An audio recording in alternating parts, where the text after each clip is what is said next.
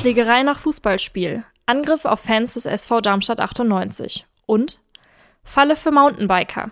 Drahtzaun im Fischbachtaler Wald sorgt für Diskussionen um Sicherheit.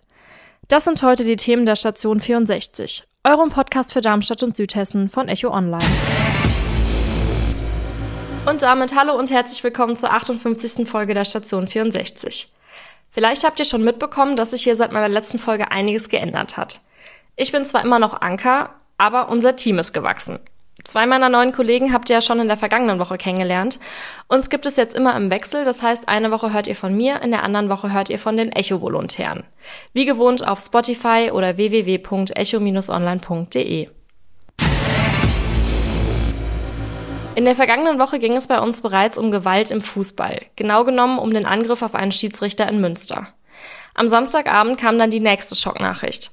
Eine Gruppe von etwa 50 vermeintlichen Eintracht-Anhängern attackierte im Bahnhof Messel einen Zug voller Darmstadt-Fans. Nach Aussagen der Polizei wurde die Regionalbahn sofort beim Einfahren in den Bahnhof angegriffen, teilweise sollen sogar Steine gegen Köpfe geworfen worden sein. Anschließend kam es inner- und außerhalb des Zuges zu Prügeleien zwischen den Fanlagern und sieben Menschen mussten ins Krankenhaus. Ich habe mir mal unseren Sportredakteur Heiko Weisinger dazu geholt, der selbst einen Kommentar zum Vorfall geschrieben hat. Sag mal, Heiko, jetzt hat die Eintracht an besagtem Abend 5 zu 1 gegen die Bayern gewonnen und die Lilienfans waren gerade auf dem Rückweg von ihrem Auswärtsspiel gegen Kräuter Fürth. Wieso kam es überhaupt zu dieser Schlägerei, wo die Eintracht doch gar nicht gegen Darmstadt, sondern gegen Bayern gespielt und gegen die auch noch gewonnen hat? Das ergibt doch eigentlich gar keinen Sinn, dass gerade diese beiden Fangruppen aufeinander getroffen sind. Also ich glaube schon mal, dass es keine echten Eintracht bzw. keine Fußballfans waren. Die echten Eintracht-Fans, die haben nämlich im Stadion gefeiert oder in Kneipen von Sachsenhausen oder haben sich zu Hause vom Fernseher nochmal die ganzen Tore, die schönen Tore angeschaut. Ich glaube, wer so einen historischen Sieg gegen die Bayern erlebt hat, mit so tollen Toren, der kann nicht zwei Stunden später am Bahnhof Messel äh, warten auf Lilienfans und sich prügeln wollen. Das passt einfach nicht. Ja, der schwebt noch auf Wolke 7, der hat überhaupt kein Interesse dazu, äh, irgendwie körperlich äh, vorzugehen oder auf Stress. Ja. Ich glaube, dass die Leute, die da in Messel gewartet haben, dass es keine Fußballfans sind, sondern Gewaltfans. Und so ein Gewaltfan, der würde auch zur Hallenhalmer Bundesliga gehen, wenn die ihm eine größere Bühne bieten würde noch als der Fußball. Ich glaube, denen geht es nur um die Bühne, für die Gewalt, die Resonanz dann in den Medien, in den sozialen Netzwerken. Und wenn die beim Hallenhalmer größer wäre, dann würden die dahin gehen. Ja, du hast es schon angesprochen, die wollen ihre Bühne in den Medien, gerade in den sozialen Netzwerken. Auch auf Facebook wurde da viel drüber diskutiert. Einige sagen, das waren keine Fans, sondern aggressive Anhänger und Schläger. Die meisten machen da schon einen ganz klaren Unterschied. Aber was haben diese Menschen für Motive? Also ihr Fan-Dasein in solchen Gewalttaten auszudrücken. Warum machen die das? Also ich, die, ich denke, die machen das um der Gewalt willen, ja, und um der Resonanz auf ihre Gewalttaten. Die finden es einfach toll, Angst und Schrecken zu verbreiten. Die wollen sich körperlich abreagieren. Die finden es toll, wenn sie später in den Medien und in den sozialen Netzwerken auftauchen und dann gefeiert werden noch von ihresgleichen. Ich glaube, wer also Steine in den Zug schmeißt und da in Kauf nimmt, dass Unbeteiligte verletzt werden, auch lebensgefährlich vielleicht, äh, auch Kinder, der würde auch Tiere quälen oder sagen wir mal einem Freund ein Darlehen nicht zurückgeben, wo es keinen schriftlichen Vertrag gibt diesen Menschen fehlen einfach die humanistischen Basics, ja. Und das hat mit Fußball nichts zu tun, ja. Die würden sich eine andere Bühne suchen oder woanders gewalttätig werden und einfach äh, Grenzen überschreiten, die, die ein normaler Mensch hat. Aber wurden die Darmstadt-Fans dafür denn gezielt ausgewählt? Also die Bundespolizei vermutet ja, dass die Schlägerei vorher verabredet bzw. von den Fanlagern geplant wurde soll mehrere Indizien geben, die darauf hinweisen. Da wurden zum Beispiel vorher die Kameras im Zug abgeklebt und der Messler Bahnhof ist ja jetzt auch ein eher abgelegener Ort, da ist nicht so viel los. Also offiziell bestätigt wurde das nicht, aber was ist denn deine Einschätzung? War das eine spontane Aktion oder war sie organisiert und von welcher Seite ging das Ganze letztendlich aus? Kann man da einem Lager die Schuld zuschieben? Also ich denke, dass es auf jeden Fall von der Frankfurter Seite her länger geplant war sowas passiert nicht spontan, dass man jetzt im Stadion denkt, ach, äh, wir könnten eigentlich die Darmstadt-Fans auf der Heimreise von dem Fürth-Spiel irgendwo überraschen. Der Bahnhof wurde bewusst ausgewählt, weil man, weil dann klar ist, die Polizei braucht zehn Minuten, um dahin zu kommen. Man kann wunderbar flüchten. Inwieweit jetzt die Darmstädter Bescheid wussten oder wann sie Bescheid bekommen haben, vielleicht im Zug erst kurz vorher, weiß ich nicht. Es gibt ja diese diese Geschichte, dass da eventuell die Kameras zugeklebt wurden, aber da hieß es auch, das machen viele Auswärtsfans, dass die Kameras mal vorsichtig äh, zukleben. Man weiß ja nicht, was im, im Alkoholrausch oder sowas passiert und es soll eben nicht aufgezeichnet werden. Ja. Aber klar ist, dass die Frankfurter das länger vorhatten und äh, deswegen hat es auch nichts mit dem Spiel Eintracht gegen Bayern zu tun. Ja. Aber warum haben Sie sich gerade die Darmstadt-Fans ausgesucht? Nur weil sie im Einzugsgebiet liegen? Ist das dann so eine Art Hahnkampf? Wollen die ihr Revier markieren oder wie muss man sich das vorstellen? Gut, du hast auf jeden Fall die äh, lokale Rivalität. Das ist nun mal eben am größten zwischen Eintracht-Fans, Offenbach und, und Darmstadt 98. Selbst Mainz 05, die ja auch nicht weit entfernt sind, da gibt's keine Verbindung, keine langjährige, da gibt's keine größeren Auseinandersetzungen. Im Prinzip der gemeine Eintracht-Fan, der sich prügeln will, sucht seine Opfer bei Offenbach und bei, ähm, bei Darmstadt 98. Ja. Und deswegen ist die Auswahl natürlich nicht zufällig, sondern es wurden ja auch schon mal vor ein paar Jahren beim Heimspiel äh, Frankfurt gegen Darmstadt wurde ja schon mal ein Lilienschal äh, geklaut und dann verbrannt und solche Geschichten. Das ist einfach, damit kann man die höchste Aufmerksamkeit erzeugen und äh, wahrscheinlich sein, sein Wut und seinen Prass vermeintlich am besten loswerden. Ja. Wir haben dazu online auch eine Live-Abstimmung gemacht. Da haben 63 Prozent gesagt, dass sie das Gefühl haben, dass Fußballfans immer aggressiver werden und nur etwa 31 Prozent haben sich dagegen positioniert. Die restlichen 6 Prozent konnten sich nicht so richtig entscheiden, die halten sich eher in der Mitte auf. Aber was würdest du denn sagen? Lässt sich in der Szene tatsächlich eine zunehmende Aggressivität beobachten? Also man muss erst mal sagen, dass im Stadion die Stimmung friedlicher ist äh, heute als vor 20, 30 Jahren, weil einfach mehr Frauen und mehr Kinder im Stadion sind, also deutlich mehr, also mehr Familien.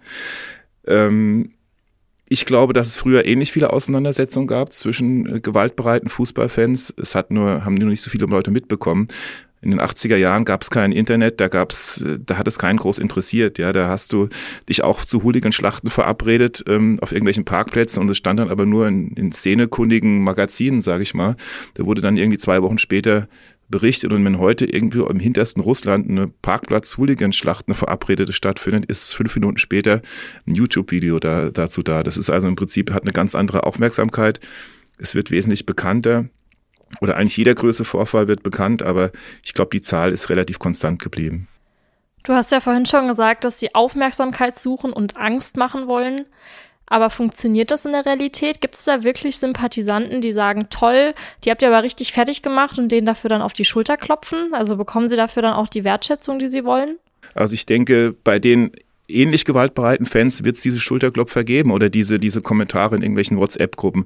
Habt ihr gut gemacht, habt ihr es denen gezeigt. Ja, das sind halt, sag mal, so niedere Instinkte, die kann ein normaler Mensch, versteht es nicht, ja, für, warum er sowas macht. Aber ich glaube schon, dass sie bei ihresgleichen, bei diesen gewaltbereiten Gruppen, bei den Hooligan-Gruppen dafür dann Anerkennung bekommen. Das heißt, ihr habt das super gemacht, habt die überrascht, sieben Verletzte, kann ich mir gut vorstellen, ja.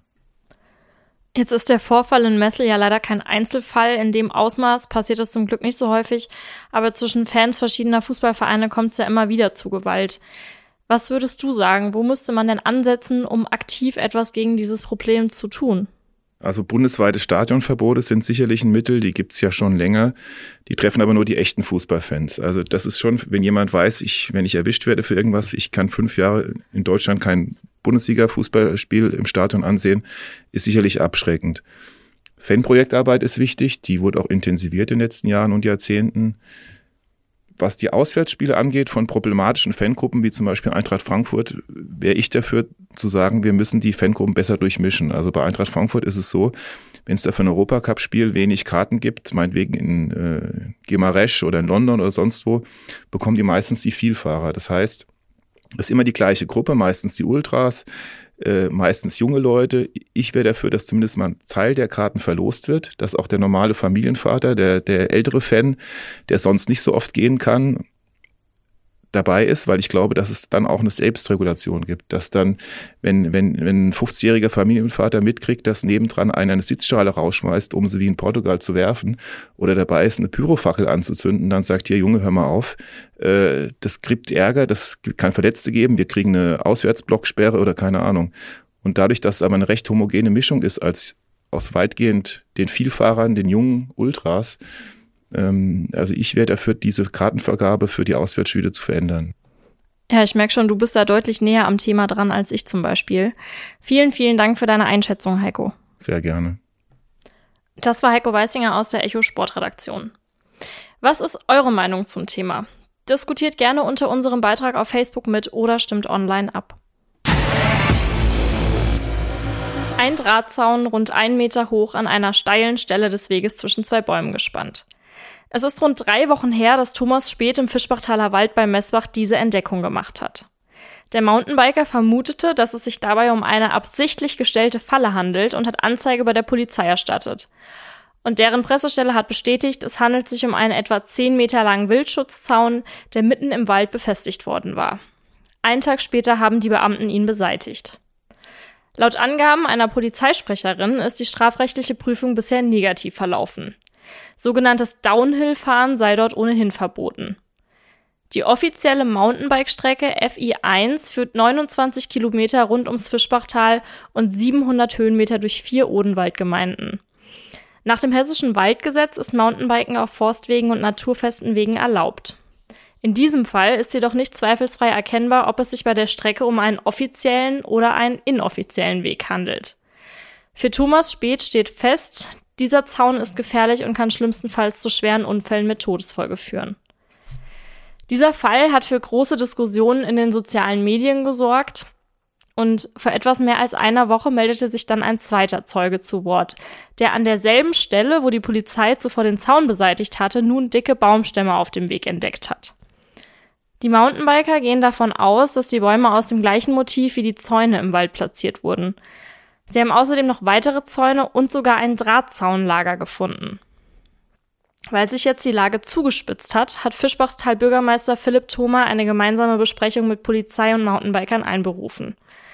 Jetzt wird nach Zeugen gesucht, die Personen beim Anbringen eines Zauns oder beim Schleppen der Bäumstimme beobachtet haben.